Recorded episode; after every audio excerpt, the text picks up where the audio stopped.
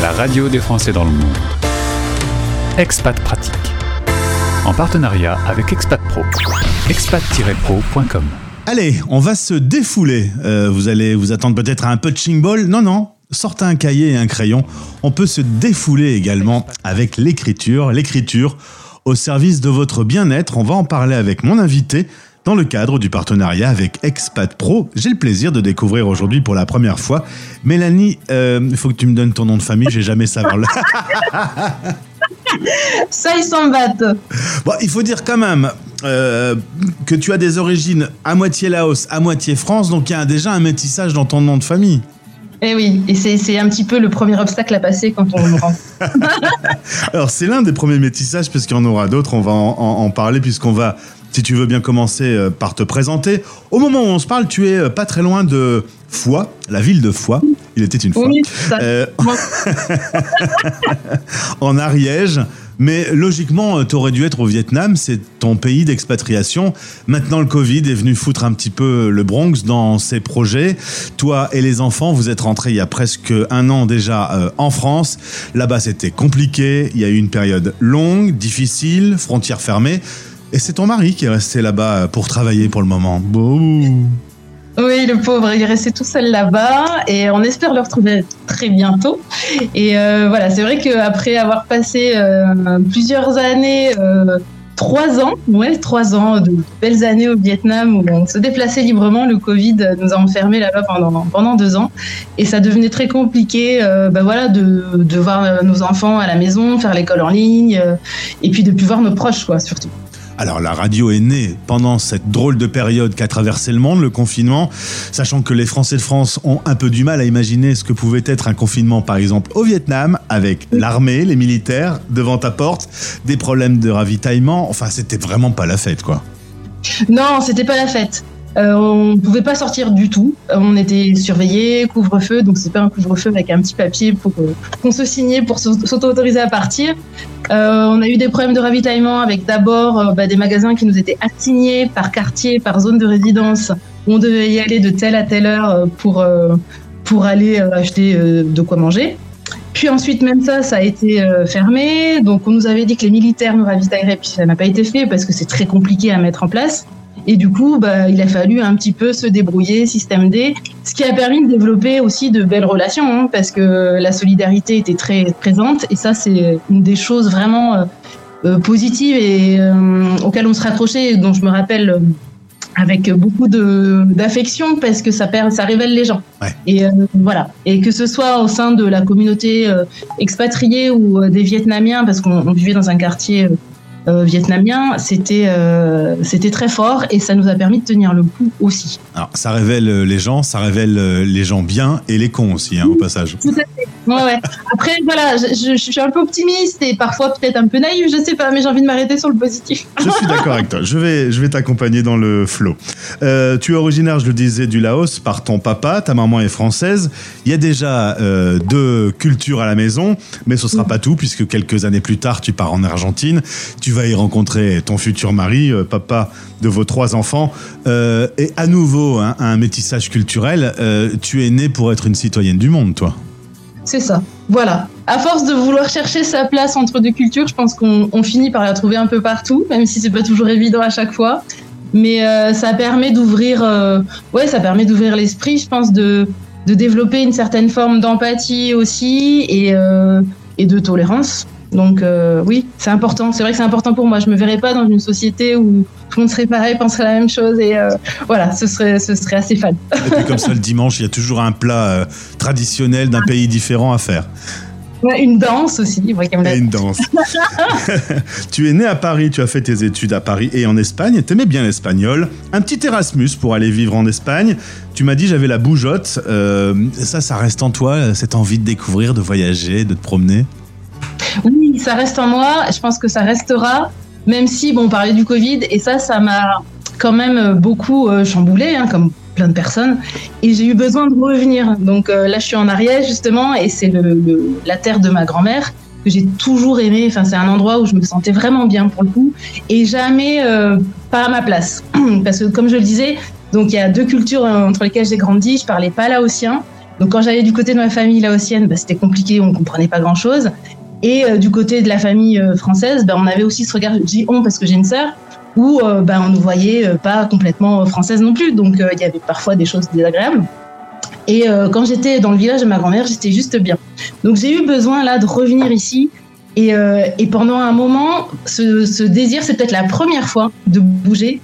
C'est pas qu'il s'est éteint, mais j'ai senti que j'avais il n'était pas là, quoi. Enfin, voilà, c'était pas le moment, c'était plus le moment. Après être rentré avec ton mari d'Argentine, la famille va grandir, vous allez vivre une expérience de 4 ans et demi en Chine, puis une installation euh, au Vietnam. Euh, la Chine, c'est un bon souvenir? Ouais. La Chine, c'est un bon souvenir, et euh, parce que c'est très complexe, c'est ultra dépaysant. et puis surtout, alors, Évidemment, il y a cette représentation de la Chine totalitaire, euh, mais euh, c'est vrai, il y a un gouvernement qui est très dur, mais après, les Chinois ne sont pas tous à l'image du gouvernement, et ça, il faut vraiment le souligner. J'ai rencontré des gens euh, bah, très engagés, des gens qui n'acceptaient pas, mais qui font de manière un peu souterraine des choses pour essayer de se sortir de cette façon qu'on a de leur dicter leur, leur conduite. Et après, ce que j'ai beaucoup aimé en Chine, c'est un regard qui peut être très euh, enfantin, c'est-à-dire qu'ils sont très curieux et euh, pour l'autre. Et ça reste très direct. Il n'y a pas de, faux semblants, c'est-à-dire que nous, nous, par exemple, une fois on est marché dans la rue avec mon mari et notre fille, notre première, qui avait les cheveux très bouclés, et, euh, et donc il y a un monsieur à vélo qui passait, il s'est décroché la tête euh, pour nous suivre du regard. Il a pas vu le poteau qui arrivait et bing, il est tombé. Donc euh, voilà, c'est des choses comme ça. Et après, du coup, on a engagé la conversation, on a discuté. Et souvent, ça arrive des gens dans le métro qui nous regardent. Donc comme ça, curieusement, qui rient, mais ça veut pas dire qu'ils se moquent de nous et qui vont nous toucher parce que ben voilà ben mon mari il a des poils alors que sur les bras alors que les chinois ils en ont pas euh, et, en fait ce côté voilà très spontané a été vraiment comment dire une bouffée d'air frais. Voilà. Et après, il y a tout un côté aussi dans la société chinoise absurde. Il y a des situations cocasses tout le temps. Alors moi qui aime écrire justement et, qui aime raconter des histoires, euh, ben voilà, c'est tous les jours il y a quelque chose. Waouh, pourquoi ils font ça? Et, euh, et, je trouve ça chouette parce que ça nous permet de déplacer notre regard, nous qui avons aussi notre façon, nos codes à nous, et de se dire bah ouais c'est bien, y a, on fonctionne pas tous de la même manière. Et parfois, ce qui pourrait passer être ridicule chez nous l'est pas du tout et ça fait du bien aussi. Les joies de l'interculturel. et après, comme dans tout pays, il y a des choses qu'on accepte moins, qui sont plus compliquées. Le monde du travail est très dur, euh, mais mais il y a aussi de, des choses euh, ouais, qui nous très enrichissantes et j'en garde un bon souvenir. On va parler. Je euh... vraiment pas aimé être euh, là-bas au moment du Covid. Ah bah, j'imagine bien. Il n'y a pas grand monde qui a aimé. Euh, en 2018, tu arrêtes d'être instit. Tu vas plonger dans un coaching qui t'a ouvert les portes, selon ta propre expression. Euh, tu vas décider de travailler dans un domaine qui te plaît, l'écriture, et tu te rends compte qu'à travers l'écriture, on peut s'exprimer, on peut se lâcher, on peut, euh, on peut euh, se vider un peu, même peut-être. L'écriture est thérapeutique? Oui, l'écriture est thérapeutique. Elle est thérapeutique parce qu'on peut tout dire à la page, parce que tout est possible.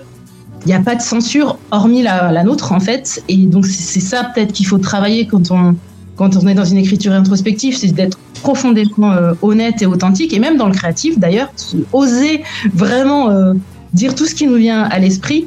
Et c'est vrai que c'est euh, une soupape, c'est un espace de liberté incroyable, et surtout quand elle est régulière, surtout quand on arrive à s'accorder cinq minutes, même cinq minutes seulement. C'est pas la peine de se dire je vais écrire pendant une heure ou il faut que je remplisse six pages.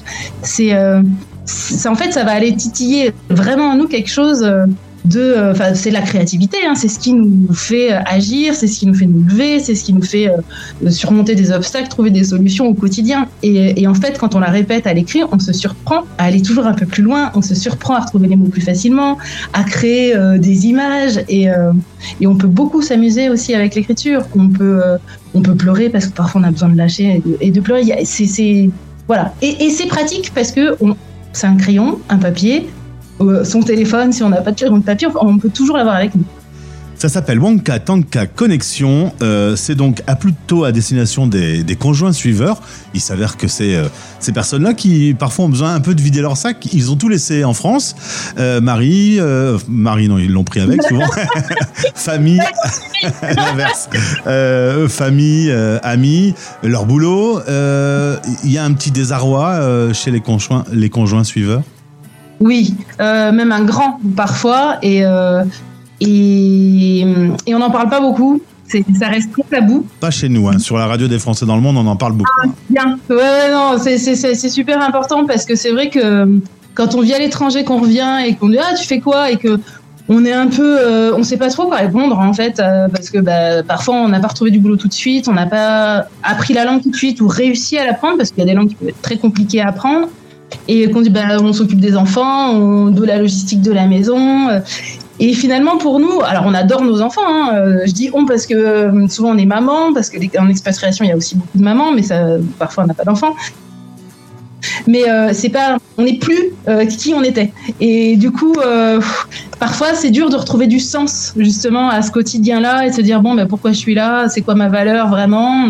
La confiance, eh ben, elle décline.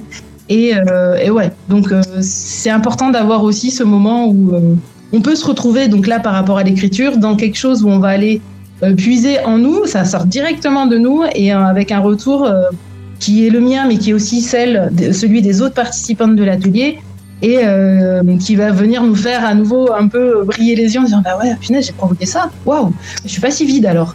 Je, je, je suis pas que la femme d'eux ou que la maman d'eux voilà on se retrouve aussi comme ça Le slogan, des mots pour oser, pour créer, pour soigner. Le terme soigner est fort du coup dans la phrase. Oui, le terme soigner est fort parce que c'est vrai que c'est une sorte de réhabilitation, de restauration de soi aussi qu'on retrouve par rapport à l'écriture. Et ça, je le, vis personnellement parce que je, pratique l'écriture aussi euh, régulièrement et aussi dans mes ateliers créatifs, mais également dans mes accompagnements d'écriture introspective où euh, là, il y a vraiment euh, l'objectif est, est- est fixé sur euh, l'idée de, de se soigner, de se faire du bien, d'aller mieux et de de, de, de penser ou de commencer à penser certaines blessures. Je suppose que l'aventure commence en passant par ton site wankatankatconnexion.com. Wakatankaconnection.com, oui, sur mon site, bah, il y, a, il y a un petit peu la présentation bah, des ateliers et euh, un blog également que j'alimente euh, sur des thématiques autour de, qui tournent autour de l'expatriation et, de l'écriture, du coup. Et après, euh, vous pouvez me trouver aussi sur Facebook et Instagram à Wakatanka Connection également. Évidemment, chez nos partenaires Expat Pro, tu as rejoint euh, ces experts euh, il y a peu de temps. C'est pour ça que tu es venu sur notre antenne euh, présenter ton parcours et ta société. Je te souhaite le meilleur. Je, je souhaite aussi que la famille puisse euh, se Ouais, réunir, hein, parce que c'est pas très pratique une relation longue distance. hein. Ouais, tout à fait. Mais normalement, c'est pour bientôt. Donc, euh, c'est bon, on arrive, euh, on touche au but, on va dire. Et euh, je voulais vous remercier, Expat Pro, et toi, Gauthier, pour, euh, pour cette opportunité euh, d'entretien.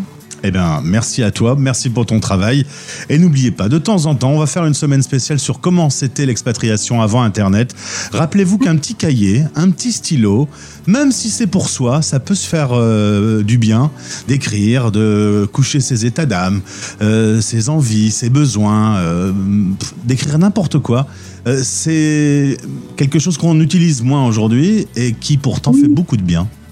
Et oui, parce qu'en plus, les correspondances qu'on envoyait, euh, vraiment le papier, choisir le papier, euh, euh, prendre le temps euh, de choisir ses mots aussi et de les adresser à une personne euh, à l'autre bout du monde, c'est euh, c'est une expérience assez unique. Et quand on reçoit aussi la lettre, ça fait toujours beaucoup, beaucoup de bien. ouais. Merci beaucoup Mélanie, à bientôt. Merci à toi, à très bientôt. Expat Pratique. En partenariat avec Expat Pro. expat-pro.com. Retrouvez ce podcast sur françaisdanslemonde.fr. Vous écoutez Les Français Parle au français. parlent au français. Parrainé par Santexpat, le partenaire santé des Français de l'étranger. À l'étranger, les coûts de santé sont un vrai casse-tête. Les experts santexpat.fr vous accompagnent dans la jungle des assurances santé. Rendez-vous sur santexpat.fr.